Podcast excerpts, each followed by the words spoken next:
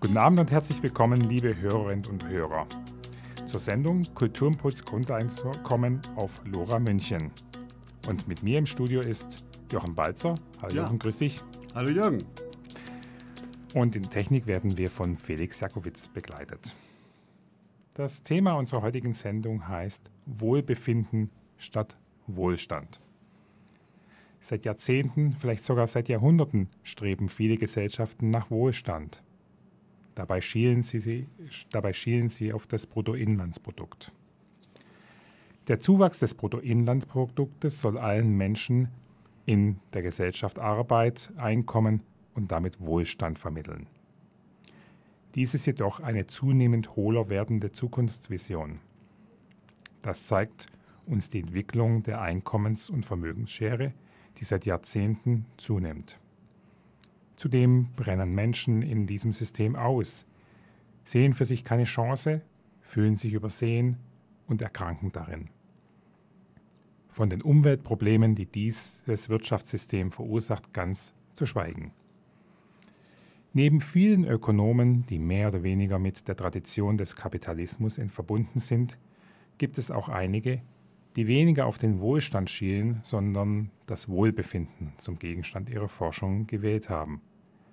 Einer davon ist der indische Wirtschaftswissenschaftler und Philosoph Amartya Kumar Sen der für seine Arbeiten zur Wohlbefindensökonomie und Entwicklungsökonomie 1998 den Alfred Nobel Gedächtnispreis erhielt. Mit Wohlstand ist ein sehr materielles Verständnis und Denken verbunden und greift damit viel zu kurz. Mit Amartya Sens revolutionären Ansätzen zum Wohlbefinden steht die Befähigung von Menschen im Zentrum und das ist nur der Anfang. Aber zum Anfang haben wir jetzt erstmal Musik. Und zwar Shake the Martini von Infraction.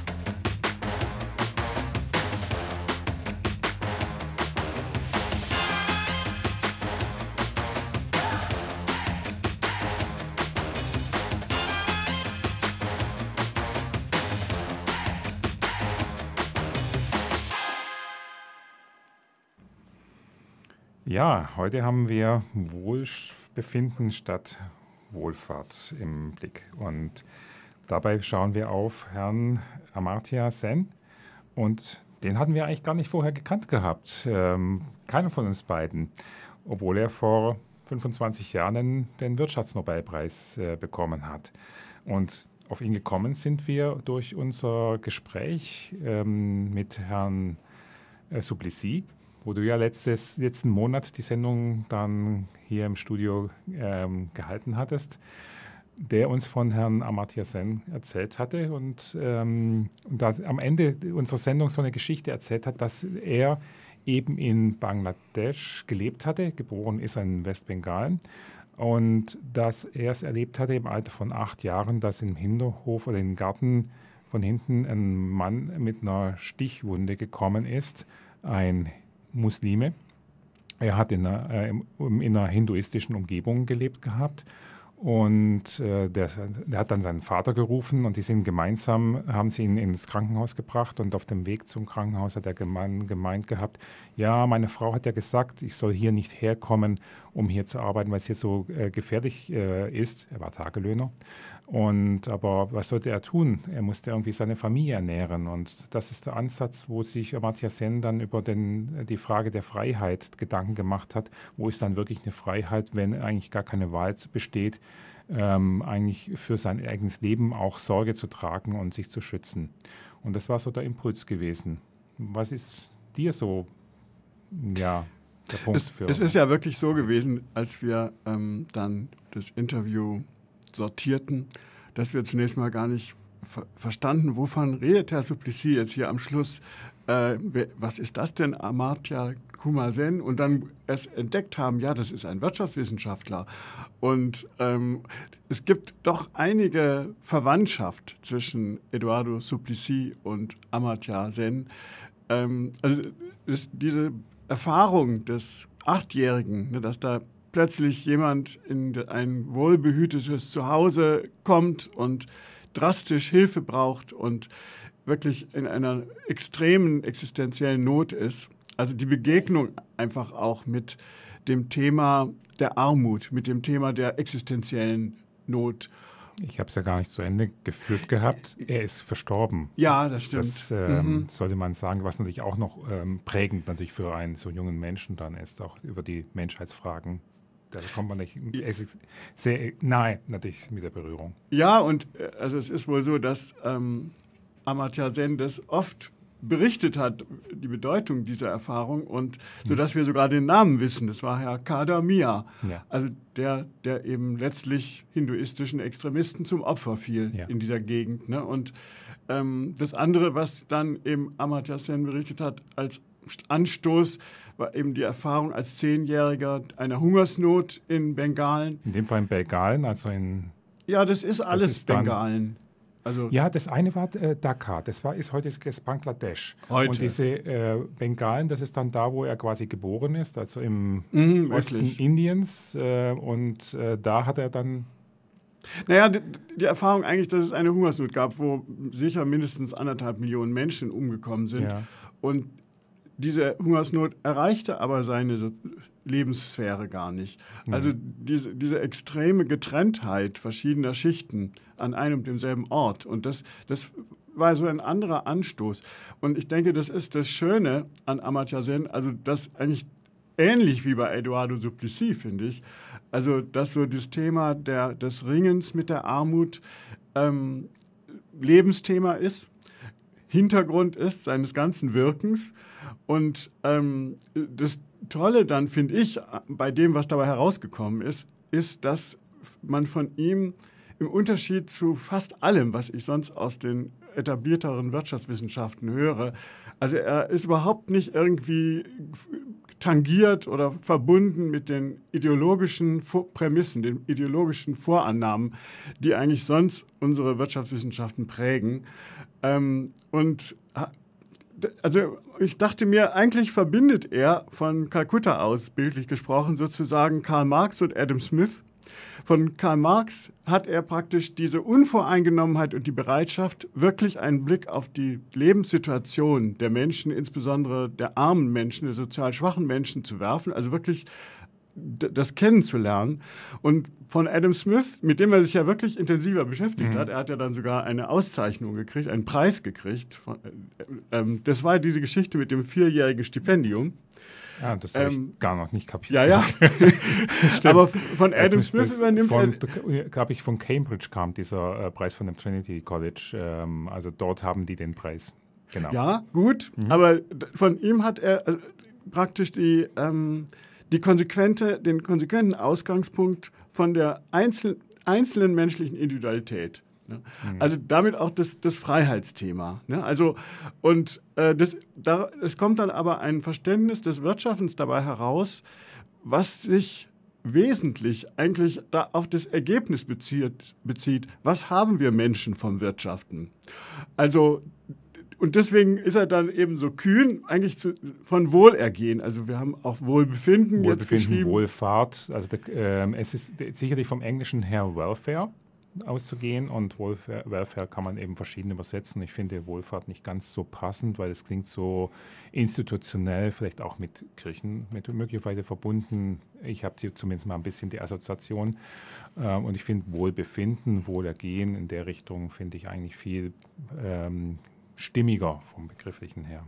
Ja, und sag mal, Wohlergehen, ähm, damit ist klar, ähm, die Wirtschaft ist für den, für den Menschen da, für die Menschen da in ihrer jeweiligen ihrer, ihrer weitreichenden Verschiedenheit. Es gibt, glaube ich, auch einen Text von Amartya Sen, ähm, Wirtschaft für den Menschen. Also, mhm. und er kehrt da, also ich habe gerade für uns in Deutschland finde ich das wichtig, weil also ich habe so einen Eindruck, bei uns gehen wir mit dem Wirtschaften eigentlich mehr so um. Also die Wirtschaft ist eigentlich so das Schlachtfeld der Gegenwart. Da wird Kampf ums Dasein, da muss man sich behaupten. Dafür muss man viele Opfer bringen, eigentlich die ganze Gesellschaft auf die Bedürfnisse der Wirtschaft zuschneiden.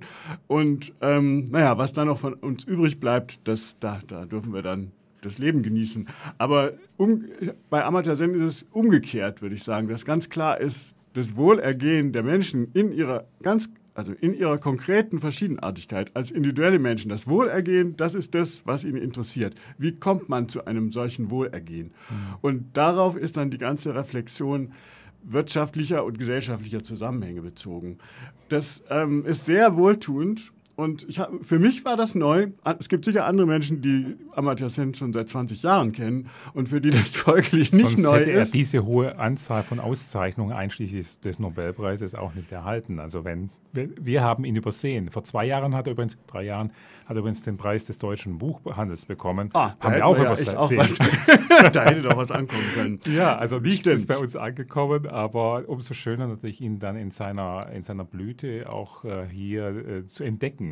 Und äh, wir sind auch erst am Anfang. Ähm, ja, muss jetzt, man klar sagen. Das muss man sagen. Wir haben jetzt einiges, äh, wir haben nicht seine Bücher oder sowas lesen können, so in der Schnelle, aber äh, wir haben uns wirklich von verschiedenem inspirieren lassen. Und ähm, eins fand ich auch schön, seine ganze Reflektiertheit und Haltung gegenüber den, dem typischen traditionellen wirtschaftswissenschaftlichen Denken kam für mich so zum Ausdruck in einem Fernsehinterview, das er in Amerika gehalten hat, 1999, ein Jahr nach dem Nobelpreis. Und er hatte zu dem Zeitpunkt eben das Buch vorgestellt gehabt, Development as Freedom.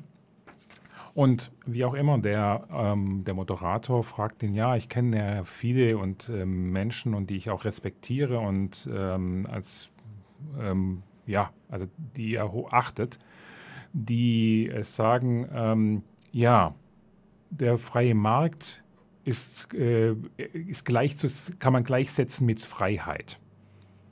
Und was er dann davon hält. und Herr Amartya Sen braucht nicht lange, sondern ähm, sagt ganz trocken, aber souverän und ähm, durchaus demütig.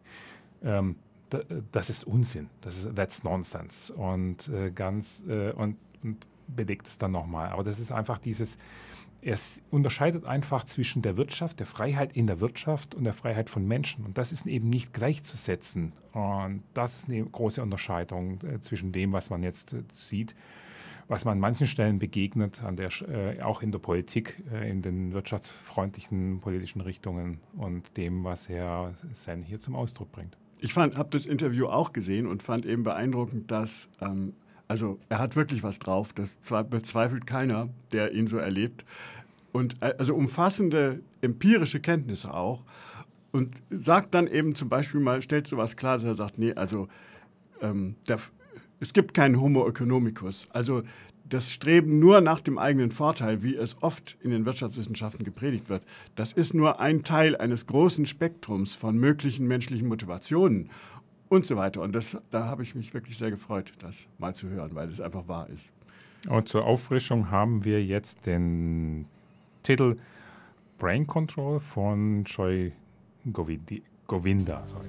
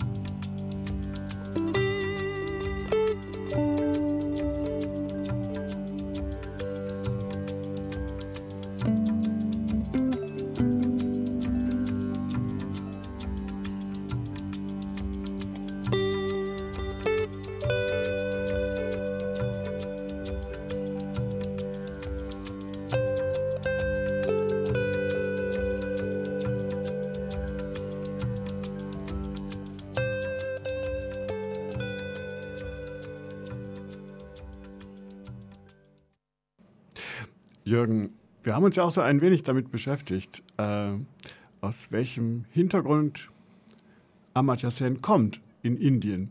Ähm, vielleicht auch ein bisschen in Parallele zu Eduardo Suplicy. Ähm, was haben wir herausgefunden? Ja, du hast richtig recht, da ist ziemlich auch wieder Parallelen da. Er kommt aus einem sehr wohlhabenden Haus. Sein Vater war Professor für Chemie. Ähm, der hat einen Lehrauftrag gehabt in Dhaka.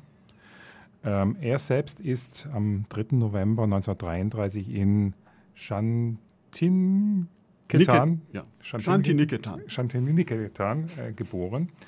Das liegt in, ähm, das liegt in Ostben äh, oder in Bengalen, was heute Indien im östlichen Teil von Indien ist. Dhaka, wo sein Vater gelehrt hat, ist eben in ähm, heutigen Bangladesch. Damals war es eben auch britisch-India gewesen, einfach ein, ein, Land. Und auch seine Mutter ähm, kommt aus einer intellektuellen Familie. Ähm, also die, der Vater der Mutter war ähm, ein Sanskrit-Student gewesen und hat eine starke Verbindung zu dem äh, Literaturnobelpreisträger Tagore. Du kannst den ganzen Namen sagen. Rabindranath Tagore, ja. Okay. Ähm, und die Familie hatte da auch einen, einen, stärkeren Bezug dazu. Es ist sogar, wenn man äh, Wikipedia glauben darf, äh, tue ich jetzt mal, dann ist sogar Tagore der Namensgeber für äh, Amartya gewesen. Er hat ihm den Namen ähm, Omorti Amartya gegeben, was ähm, Immortal ähm, oder äh, also unsterblich und himmlisch ähm, wohl bedeutet. Ähm, mhm. Also das ist natürlich ein sehr geistiger Raum äh, oder auch ein ein sehr intellektueller Raum, mit dem er da in, in Verbindung gewesen ist. Und dieser Tagore hatte auch eine reformpädagogische Schule in ähm, genau in dieser Stadt Shintan, Shantiniketan. Shantiniketan. Shanti ist mal der Anfang, genau. Shantiniketan, ich werde es vielleicht noch schaffen, das zu lernen, ähm, eröffnet gehabt. Und ähm, als sie wohl in den Ort zurückgekehrt sind, ähm, dann hat er diese äh, von, äh, dann hat er diese Schule besucht. Und das wesentliche Element dieser Schule ist, dass es äh, ausgerichtet war ähm, auf ähm, Prüfungen, ähm, den, die Unannehmlichkeiten und Prüfungen zu vermeiden und auch vor allem diese äh, wettbewerbsorientierte Form von Prüfungsleistungen, von Prüfen von Schülern auch darauf zu verzichten.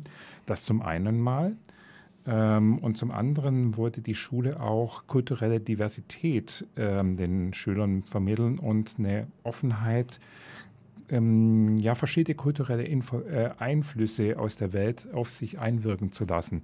Was natürlich schon auch eine Herausforderung ist, wenn man einfach in dem Augenblick im in äh, Blick nimmt, dass Indien zu dem Zeitpunkt eine britische Kolonie gewesen ist, also unter einer britischen Herrschaft. Und nicht alles ist in, Fris äh, in Indien friedlich äh, einhergegangen, sondern ganz im Gegenteil.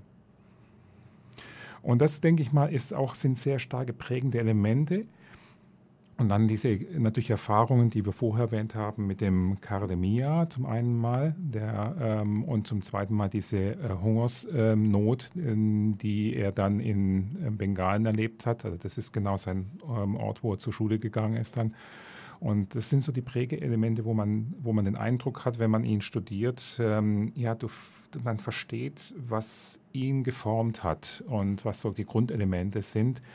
Also äh, überhaupt nicht irgendwie erfolgsorientiert, dabei ein sehr erfolgreicher Mensch, aber kein wettbewerbsorientiert. Eigentlich, ein, wenn ich ihn in den Videos gesehen habe, dann äh, habe ich den Eindruck von einem demütigen, ähm, aber durchaus äh, bereicherten Menschen. Ähm, Vielleicht einfach kann man auch nochmal zum Abschluss sagen, jetzt mal von meiner Seite jetzt erstmal, ähm, er wird im November dann 90 Jahre alt werden. Er lebt noch. Also mhm. von der Seite her schön und er scheint auch noch guter Gesundheit sich zu erfreuen. Ja, und er strahlt ja, finde ich, auch was sehr eigentlich Lebensfrohes aus. Also mhm. ähm, ja, das ist natürlich von Bedeutung, äh, wenn man sich, wenn man über Wirtschaft nachdenkt. Er hat ja dann ähm, gut in Indien Wirtschaftswissenschaften studiert, hatte aber dann schnell die Chance, seine Studien in in England fortzusetzen. Ne? Und ja. kam, glaube ich, dann nach Cambridge ziemlich Cambridge, direkt. Ja, ja. Ähm, und, ähm, Weil er hat einen Bachelor mit solchen Brillanzen abgelegt gehabt, deswegen hat er die Möglichkeit gehabt, nach, ähm, nach Cambridge zu gehen. Ah ja, und dann hat er dort seinen FIDI gemacht. Naja, er hat im Prinzip nochmal ein Vollstudium absolviert. Mhm. Er hat den also. Bachelor gemacht, er hat den Master gemacht und die Doktorarbeit gemacht. Mhm. Alles nochmal in Cambridge? Alles nochmal komplett. Also hat er auch einen Bachelor nochmal gemacht. Und es war so brillant gewesen, dass er in Cambridge dann dieses, äh, dem, diesen Adam Smith Preis bekommen hat, mit dem er vier Jahre lang einfach machen konnte, was er wollte. Und wo er dann Philosophie studiert hat. Ja, ja. Und das merkt man, dass äh, auch ein wichtiges prägendes Element für ihn ist. Und vielleicht, um das noch, sagen wir mal so, seinen Lebenslauf noch etwas vorstellbar zu machen, er, wichtig war dann auch Harvard als Station. Ne? Das, äh, also das ist vielleicht sogar erst nach der Jahrtausendwende. In, in der Lehre, ja, früher glaube ich. Ähm, aber er hat, ziemlich, äh, er hat im Prinzip zwischen Indien, England und später dann Amerika und da hat er eine Reihe von Amer äh, Universitäten war er dort lehrend tätig gewesen, ob das MIT ist oder ähm, also es sind die namhaften Universitäten Amerikas ähm, und hat da eben viel gemacht und heutzutage ist er noch immer noch Professor ähm, in Harvard. Mhm, ja, ja, so wirkt er auch bei den Interviews.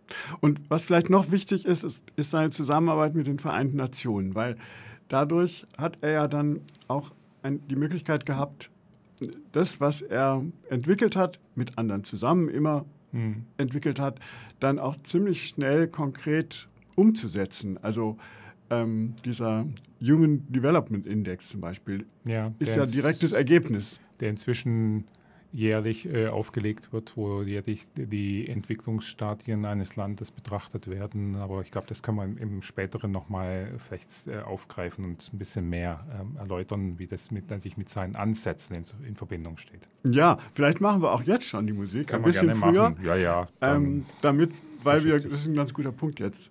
Ja, eine Sekunde. Und zwar der nächste ähm, Titel heißt Morning Rain, ist von Una Kaya.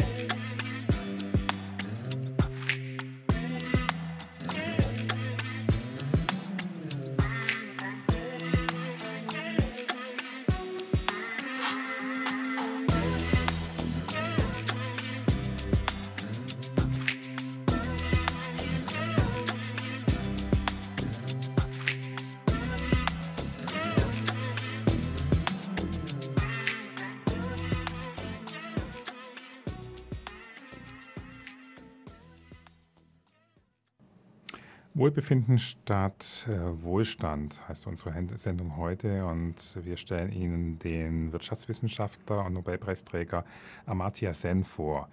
Und was ich so ein Teil verstanden habe, ist, was, mit dem er sich befasst hat in seinen wirtschaftlichen Forschungsarbeiten, ging so um Befähigungen, Freiheiten.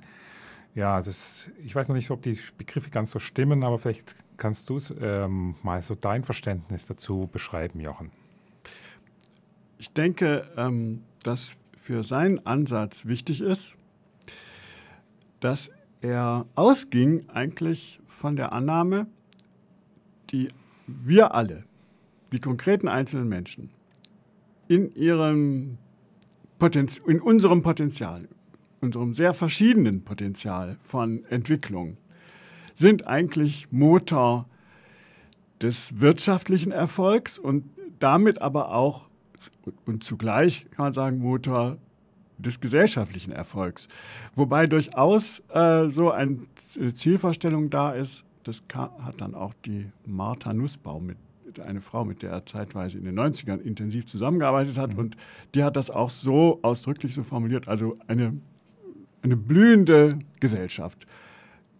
Das erfordert, dass die einzelnen Menschen zum Blühen kommen. Und dann ist natürlich die Frage, ja, wie kann man das denn fördern? Mhm. Und ich denke, von da aus kommt im Grunde dann das Freiheitsthema, weil ähm, Amartya Sen überzeugt war, ähm, die Entwicklung der Einzelnen ist eigentlich eine Entwicklung zur Selbstverwirklichung. Und das heißt im Grunde eine Entwicklung zur individuellen Freiheit. Also man arbeitet sich sozusagen aus Zwangsläufigkeiten, mit denen man im Leben immer zu ringen hat, Hunger, Durst, Dach über dem Kopf, Kleidung und so weiter, um nur Beispiele zu nennen. Also man arbeitet sich da heraus in seiner Entwicklung und ähm, das Ziel der Entwicklung ist eigentlich eine Entwicklung, wenn man so will, kann man auch sagen, eine Entwicklung zu sich selbst. Das ist für uns nicht ja. unbekannt, Nein. aber es ist ungewöhnlich, dass jemand in den Wirtschaftswissenschaften das zum Ausgangspunkt macht. Mhm. Und ähm, dann eben fragt, ja, weil von daher ist dann auch logisch, dass, dass er dann eben fragt, ja, wie muss, oder er kommt dann drauf, dass ähm, das kann nicht nur eine Sache der einzelnen Menschen für sich auf sich gestellt sein, sondern das ist im Grunde ein Thema für die, die gesamte Gesellschaft. Also eigentlich muss die gesamte Gesellschaft so gebaut sein, so, dass sie die Einzelnen fördert in der Entwicklung ihres Potenzials. Und er unterschied dann praktisch die, also es ist sprachlich ein bisschen schwierig, das zu fassen, im Deutschen zu fassen, was meint er denn jetzt? Weil er unterschied Capabilities mhm. und ähm, Functions. Functioning. Functionings, so hieß das, glaube ich. Okay. Und ähm, jetzt, und sagen wir, was er und auch Martha Nussbaum, also was sie unbedingt wollten, also auf der einen Seite sahen sie die Bedeutung der einzelnen Menschen, auf der anderen Seite wollten, meinten sie aber, dass natürlich jeder Mensch selber sozusagen die Ziele seines Lebens in sich trägt. Das sollte unbedingt respektiert werden. Also mhm. der ganze Ansatz will die unendliche Verschiedenheit von uns allen theoretisch annehmen, statt sie als Störgröße wahrzunehmen. Und ähm, jetzt, und deswegen bezeichnet eigentlich Capability sozusagen könnte man auch sagen, das, das Selbstverwirklichung, Selbstverwirklichungspotenzial der einzelnen Menschen, das, das, was ein, die Menschen in ihrem Leben erreichen könnten, um vielleicht gegen Ende ihres Lebens sagen zu können, oh, das war ein erfülltes Leben. Und Functioning, das ist das, was die Menschen schon als Fähigkeiten ausgebildet haben. Mhm. Sagen wir, Aspekte ihres Daseins, wo sie, die, die sie schon können, die, mit denen sie, die sie schon entwickelt haben. Mhm. Genau. Und ähm, natürlich ist es ein Ansatz, wo gerade die, diese Seite mit dem Capability nicht so leicht zu fassen ist, vielleicht auch immer nur intuitiv zu fassen ist. Es ist ein typisches Lehrerthema, würde ich sagen. Ja, wobei es eigentlich auch äh, schon auch, ähm, ich sag mal so, er hat sich ja im Leben nicht nur mit diesem Feld beschäftigt, sondern ein wesentliches Feld war ja auch dieses wirtschaftliche Betrachten oder aus das wirtschaftliche, wissenschaftliche Betrachten dieser Hungersnöte, wo der konkret erlebt hatte, wo er die untersucht hat und ähm, wo er festgestellt hat, naja, es hätte gar nicht zu einer Hungersnot kommen müssen, denn mal grundsätzlich war die Menge der Versorgung vorhanden. Es ist eine Störgröße hineingekommen. Es hat durch bestimmte Umstände sind Preise für Lebensmittel massiv angestiegen. Das, was natürlich zu Hamsterkäufen geführt hatte. Und, ähm, und nachdem die Löhne nicht nach oben gegangen sind der ähm, Arbeiter, äh, konnten die sich die Lebensmittel nicht mehr leisten. Ähm, sie hatten also keine Freiheit mehr, das zu tun, was notwendig gewesen ist ähm, sondern die haben nur die Freiheit gehabt, eben auf das Leben zu, auf das Essen zu verzichten und damit auf das Leben zu verzichten. Und das war die Tragik an der Stelle und wo er sagte einfach, da fehlt auch was gesellschaftlich an der Stelle. Eine wichtige Erkenntnis, das mit dem Capabilities und Freiheiten dann auch zusammenhängt, ist ja auch das Thema dann, dass er sagt, es hat noch nie eine Hungersnot in einer Demokratie gegeben, diesen katastrophalen Ausmaßes.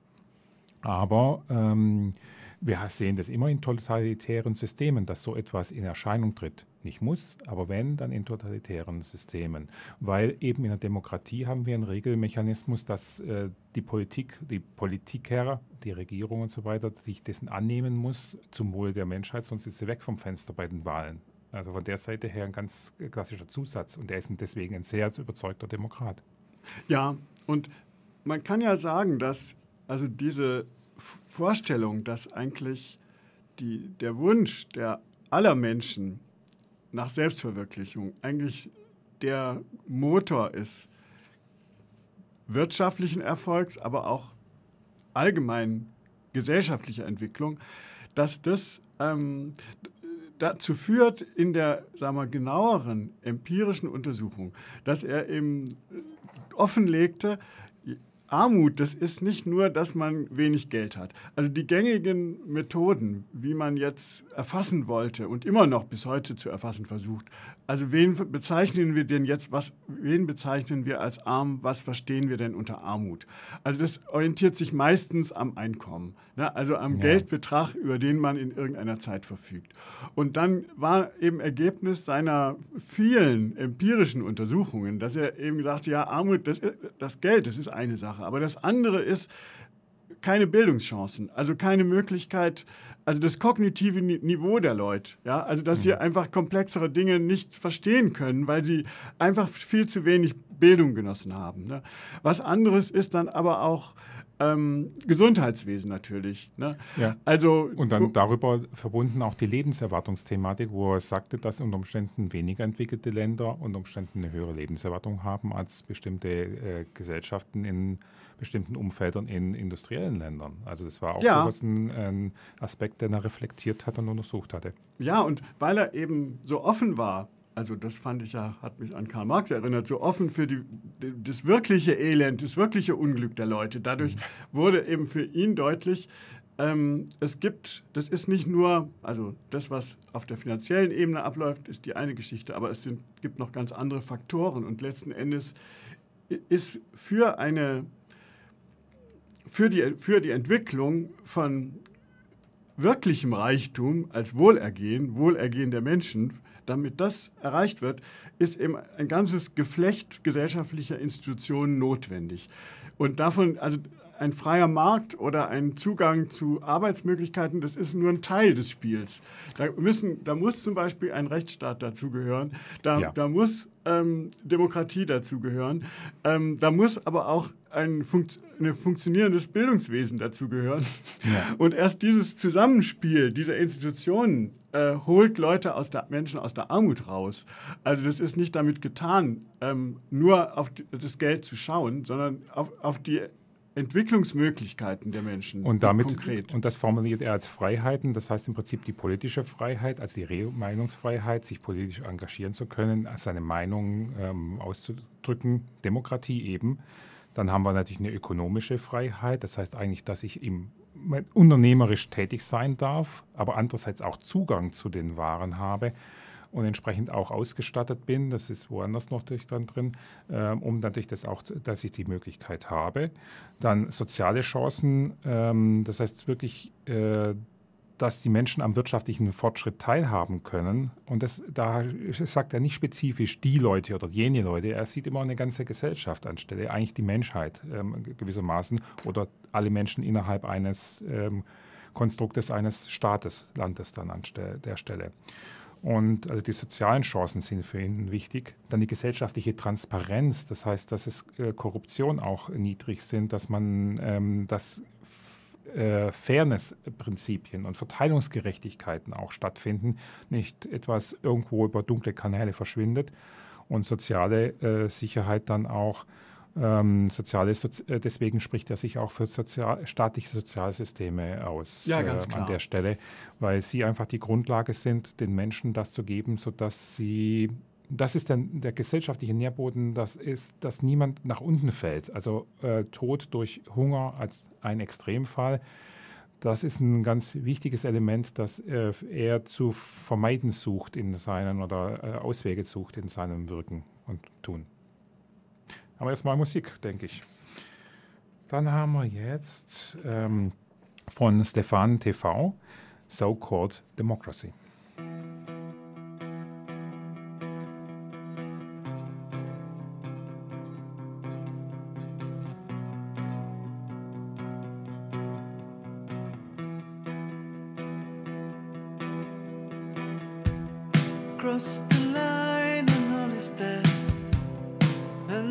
assessment for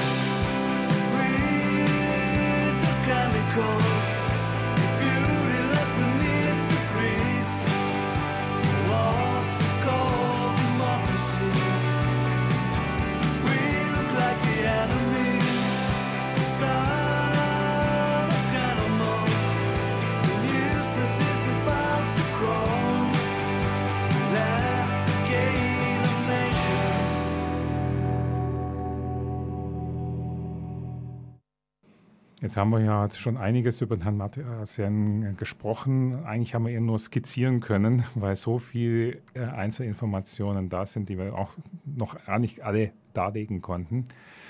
Ähm, trotzdem eine Frage mal an dich. Was hast, nimmst du aus diesem Ganzen ähm, mit, ja, was, was er gemacht hat? Also erstmal muss ich sagen, dass ich ihm sehr dankbar bin für seine, seinen differenzierten Blick darauf, was eigentlich Benachteiligung, was Privilegierung in unserem gesellschaftlichen Leben ist, aber gerade auch, ähm, wie schwierig es ist, wie viele Faktoren zusammenkommen, dass Menschen, die sozial ausgegrenzt werden, die zu den neuen Unterschichten gehören, die in Deutschland entstanden sind in den letzten Jahrzehnten, also wie schwierig es ist, das zu überwinden, ihre Benachteiligung zu überwinden, was alles dazugehört. Und also das ist so die eine Sache. Das mhm. andere ist, dass ich ähm, denke, also Stichwort Sozialismus des 21. Jahrhunderts, eine Perspektive noch nicht gefüllt oder noch nicht sehr gefüllt.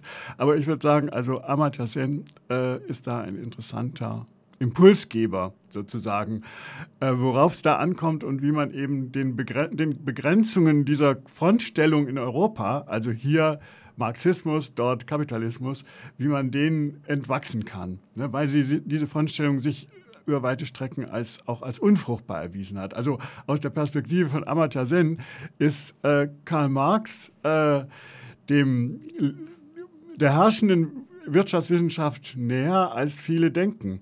Weil was, was der herrschenden Wirtschaftswissenschaft der Homo economicus ist, das ist Karl Marx das Thema der Interessen. Ja, der mhm. materiellen. Interessen. Aber Herr mhm. Amartya Sen würde sagen, ja, Moment mal, das ist, die sind da, aber es ist nur ein Teil. Ein Teil der wirklichen Entwicklungen, der, der Entwicklungen in der Wirklichkeit. Mhm. Und das andere ist halt, was Deutschland angeht. Also ich denke, oh je, oh je. Also wir haben jetzt seit Jahrzehnten diese extreme Exportorientierung, halten das das verstehen wir unter Wirtschaft.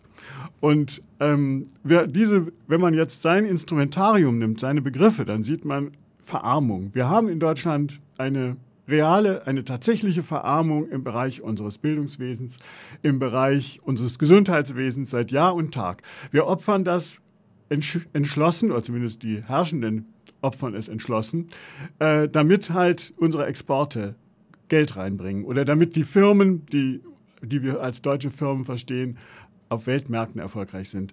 Aber dass diese Verarmungstendenzen mindestens genauso wirklich sind wie die Konzernbilanzen, das wird ganz oft übersehen. Also eine, ein Wirtschaftsverständnis, was auf Wohlergehen der Menschen, auf das Blühen von Menschen, auf ihre auf erfüllte Lebensbiografien aus, ausgerichtet ist, das hätte ein ganz anderes Verständnis von, also des gesamten gesellschaftlichen Lebens, aber insbesondere des Wirtschaftens, würde es nach sich ziehen. Da sind wir in Deutschland weit entfernt. Also das hat immer bei uns was Kriegerisches. Definitiv. Und äh, diese materielle Orientierung, dass wir schauen, dass die Bilanzen von Unternehmen und die Steuernahmen des, des, des Staates äh, sprudeln, aber dann doch nicht zur entsprechenden Verteilungsgerechtigkeit oder Zugang für allen äh, führen. Das kann man auch beobachten. Und ähm, was ich halt darin sehe, ist, natürlich haben wir nicht solche totalitären äh, Situationen, äh, dass wir hier äh, Hungersnöte zu fürchten hätten.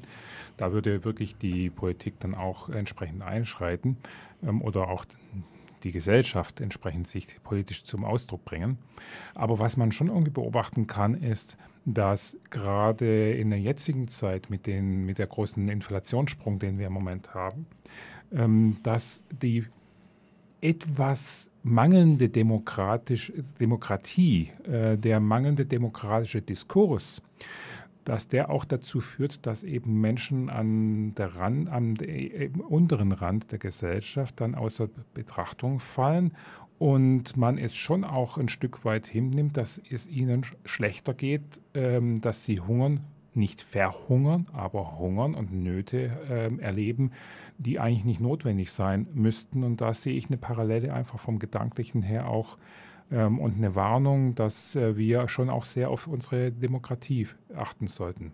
Klar, und Meinungsfreiheit, ich meine, das, das sind einfach Schieflagen, die sich im Grunde in allen industriell entwickelten Gesellschaften in den letzten Jahren eher verstärken. Ne, dass ähm, Leute, Teile der Bevölkerung aus den, aus den gesellschaftlichen Diskursen rausfliegen, gar nicht, sich kaum noch artikulieren können.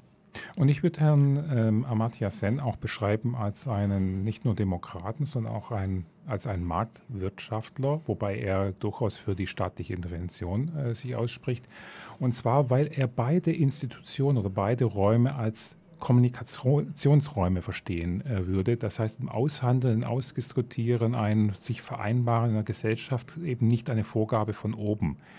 Und das zieht sich eigentlich so durch sein Verständnis stark durch, dass er sich wünscht, dass Menschen ins Gespräch miteinander gehen zu den Fragen des Lebens, des, des, der Gesellschaft, der Gestaltung und das miteinander aushandeln, diskutieren, um, best, um, um Lösungen zu finden, um das weiterzuentwickeln und nicht stehen zu bleiben. Und das finde ich auch beeindruckend ähm, in seinem ganzen Ansatz, in seinen Überzeugungen und deswegen auch gegenüber allen Einengungen, extremistischen oder ähm, Polarisierungen auch äh, immer eine, eine eher, eine, nein, eine Gegenposition einnimmt. Ja, meine, man kann von einem starken Partizip partizipativen Zug sprechen. Ne? Also das wiederum auch Teil seiner Entwick seines Entwicklungsverständnisses ist, dass eben die Bürgerinnen und Bürger aktiv sich beteiligen können an der gesellschaftlichen Entwicklung. Oder, und ja, ich, vielleicht will ich, wo, wo, sollten wir noch erwähnen, dass, also sagen wir, unser Ausgangsthema mit, mit des bedienungslosen Grundeinkommens, dass es ganz klar ist, dass Amartya Sen, also sein gesamtes Leben hindurch, die Interessen der Armen unterstützen wollte. Ne? Und insofern ähm, sehe seh ich da eine ganz selbstverständliche Nähe also ja, von unserem, unseren Zielen und seinen Zielen. Also will, uns ist jetzt nicht bekannt, ob er irgendwann mal was zum bedingungslosen Grundeinkommen gesagt hat. Ja, ich habe es nicht sicher gefunden. Ich habe den Chat äh, GDP mal ausprobiert gehabt. Die haben mir gesagt, ja, aber die Quellen waren nicht verifizierbar. Ähm, ja, neue künstliche Intelligenz, mal Grenzen sieht man da. Aber was man auch sehen kann, ist, dass er sehr klar für staatliche Sozialsysteme mhm, ja, eingetreten ja. hat. Und dann natürlich auch auf die Frage hin, ähm, dass dann doch äh, viele von der Unterstützung leben würden und Empfänger werden und die Motivation zur Arbeitssuche dann abnehmen würde dann ist seine Antwort klar, dafür gibt es keine Daten und Statistiken, die das belegen äh, würden. Und ähm, ja, und deswegen äh, eigentlich, ähm, abgesehen davon sei die Abhängigkeit für den Unterstützungsempfänger ein erniedrigender Zustand, ist auch eine Äußerung, die, er, die dann ihm zugeschrieben wird oder die dann man lesen kann. Ähm, und das zweite Thema ist dann, wo er auch eine Stellung genommen hat, ist die Kritik die besagt, dass das System oft missbraucht wird. Äh, und das weist er auch zurück. Er sagt, ähm, dass ähm, man die Unterstützung nicht verringern oder eliminieren könnte, könne, ohne die wirklich Bedürftigen dabei in Mitleidenschaft zu ziehen. Also ein klarer sozialer Aspekt, der auch äh, den, den Ideen und Gedanken und Herausforderungen, den Auseinandersetzungen mit einem bedingungslosen Grundeinkommen sehr nahe stehen. Ja, ich denke, es ist halt die Fragestellung, ähm, wie können alle Menschen der Gesellschaft, der Weltgesellschaft, wie können wir in eine, gemeinsam in eine Situation kommen, wo alle die Chance auf ein erfülltes Leben haben? Also, und wie können wir dafür die wirtschaftlichen und gesellschaftlichen Voraussetzungen entwickeln? Und das jenseits, also jenseits im Sinne von mehr als das Materielle. Das ist immer klar. also das Gesundheitliche, das Soziale, das Emotionale, dieses Wohlbefinden und deswegen haben wir ja auch den Begriff gewählt, nicht Wohlfahrt, sondern Wohlbefinden. Ähm, dann wirklich so, dass ein Mensch einfach sein Leben gestalten und eine Erfüllung im Leben finden kann in seiner Form, die ihm äh, zusteht. Eben ganz anders, als er dieses Erlebnis hatte mit dem Cardiamia, der eben nicht die Wahl hatte, ein Arbeitsfeld zu finden, in dem er sich einbringen konnte, das ihm auch die soziale Sicherheit geboten hätte, sondern er hat den Tod gefunden auf dem Risikoweg, eben Einkommen zu generieren in einer unwirtlichen oder in einer unfreundlichen Umgebung. Ja, das ist für heute mal an der ja, Stelle. Also wir können eigentlich nur ähm, ermutigen, wir freuen uns natürlich auch über Rückmeldungen, wenn jemand sich schon mehr damit befasst hat und ähm, wollen ermutigen, für andere mal reinzuschauen. Genau. Ja, da kommen wir jetzt langsam zum Ausklang. Jetzt haben wir erstmal Musik, bevor wir dann zu aktuellen und Terminen kommen. Und da haben wir ähm, Kodamama mit Wuki.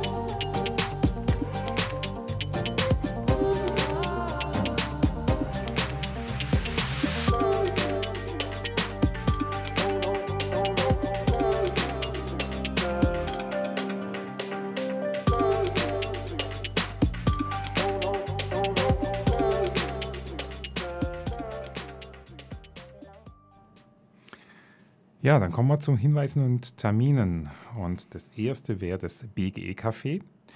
Das findet statt am Samstag, den 1. April, kein Aprilschatz, von 13 bis 15 Uhr. Und zwar in der Bäckerei Wimmer, Nähe vom Rotkreuzplatz, äh, Schluderstraße 2 ist das. Und ähm, ja, wir laden Sie auch mal gerne zu ein. Also da können Sie hingehen ohne Anmeldung, dass Sie vielleicht auch ähm, die Fäden, die wir heute angefangen haben, mit denen wir auch selbst noch gar nicht abgeschlossen haben, vielleicht aufnehmen mögen. Und da können Sie vielleicht mal mit anderen auch ins Gespräch gehen ähm, zu den Themen, wie das mit Grundeinkommen in Verbindung steht oder was man daraus vielleicht für die Betrachtung in unserer Gesellschaft einen Gewinn daraus ziehen kann mit der Beschäftigung. Ja, Soweit zu dieser Einladung. Ja, und die Gruppe BGEVU trifft sich das nächste Mal am Donnerstag, den 20. April, also nach den Osterferien, 19 bis 21.30 Uhr ungefähr. Jeder kann hinkommen, ohne Anmeldung, mitmachen. Der Ort, eine Welthaus, Schwanthaler Straße 80 Rückgebäude. Und wenn man in den Eingangsbereich geht, dann ist da der Raum ausgehängt, wo sich die Gruppe trifft. Ja, und ich weiß noch gar nicht, ob jetzt schon wieder eigentlich diese Chairwalks stattfinden. Vielleicht ist es noch ein bisschen zu kalt, aber wenn Sie dem nachgehen wollen, dann können Sie auch gerne auf unserer Homepage nachschauen www.grundeinkommen-münchen.de. Ähm, München, da schreiben Sie halt mit UE bitte. Und da finden Sie dann auch Hinweise zu anderen Veranstaltungen. Und genau, und auch unsere Sendungen zum Nachhören. Ja, soweit haben wir jetzt mal diesen inhaltlichen Teil. Dann haben wir jetzt Musik zum Abschluss. Und zwar äh, haben wir von PNFA den Titel A Break in the Clouds.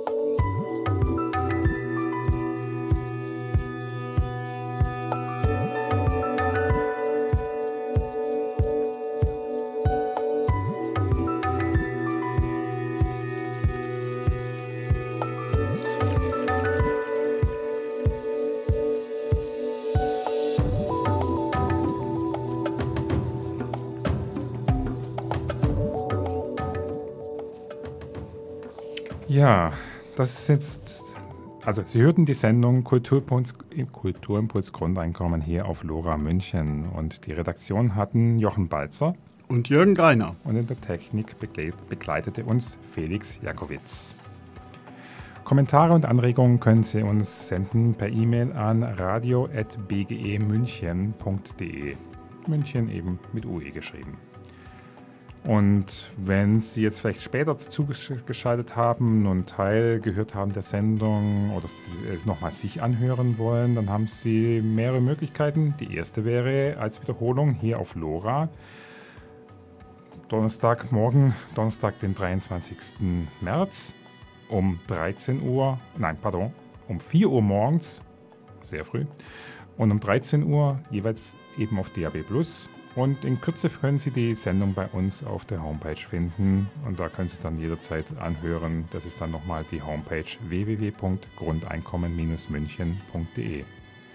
Und die nächste Sendung von uns kommt am 4. Mittwoch im April, das wäre der 26. April um 19 Uhr dann. Jetzt auf 20, am 20 Uhr kommt eine Sendung des Münchner Bündnisses gegen Krieg und Rassismus. Bleiben Sie weiterhin bei Lora München und eingeschaltet und viel Spaß beim Zuhören im Programm noch. Schönen Abend, danke fürs Zuhören. Tschüss. Tschüss, macht's gut.